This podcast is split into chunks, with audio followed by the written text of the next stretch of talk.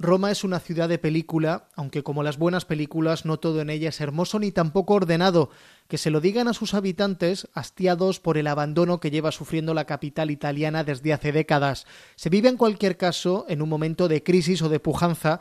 La ciudad eterna traerá siempre a las cámaras por su belleza, su luz y su historia. También por los estudios de Cinecittà, conocidos en una época como el Hollywood del Tíber, aunque hoy no sean más que una sombra de lo que fueron. En ellos se rodaron grandes superproducciones como esta. ¿Cuál es tu nombre? Judá Benur. Solo existe una realidad en el mundo de hoy. Mira hacia Occidente, Judá.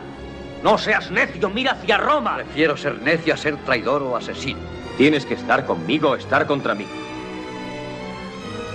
Si tengo que elegir, entonces estoy contra ti.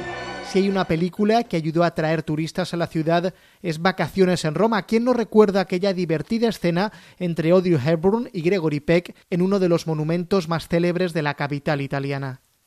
La boca de la verdad. Según la leyenda, si un embustero mete ahí la mano, la boca se la morderá. Oh, ¡Qué terrorífico! Atrévase a hacerlo.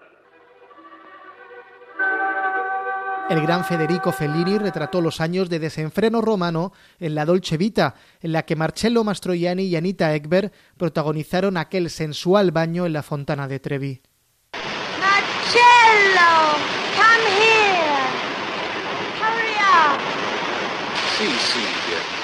La forma de entender el cine en este país dio lugar a un estilo propio pegado a la realidad y centrado en historias de personas humildes, el neorrealismo italiano. La grandiosa Ana Magnani protagonizó Roma Ciudad Abierta, una de las mejores expresiones de esta escuela. Sobrecoge escucharla gritar por los abusos que sufrieron los romanos durante la ocupación nazi.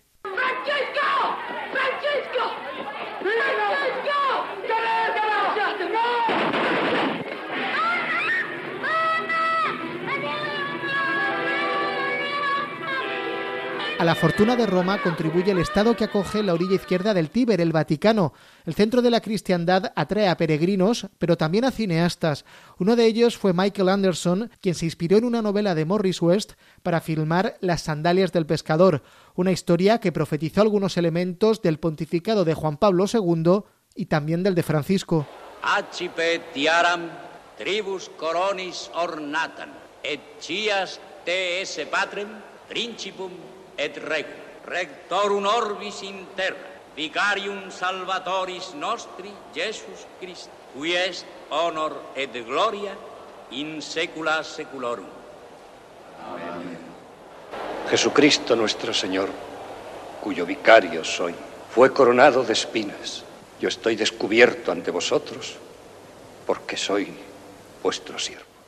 Siempre es hermoso ver a Roma en el cine, aún más cuando este gusto por la estética visual se lleva al paroxismo, como hizo Paolo Sorrentino con La Gran Belleza, galardonada hace tres años con el Oscar a Mejor Película Extranjera. Su protagonista, Jeff Gambardella, nos regala una lección de vida tras otra. El descubrimiento más importante que hice pocos días después de haber cumplido los 65 años fue que no podía perder el tiempo haciendo cosas que no quiero hacer.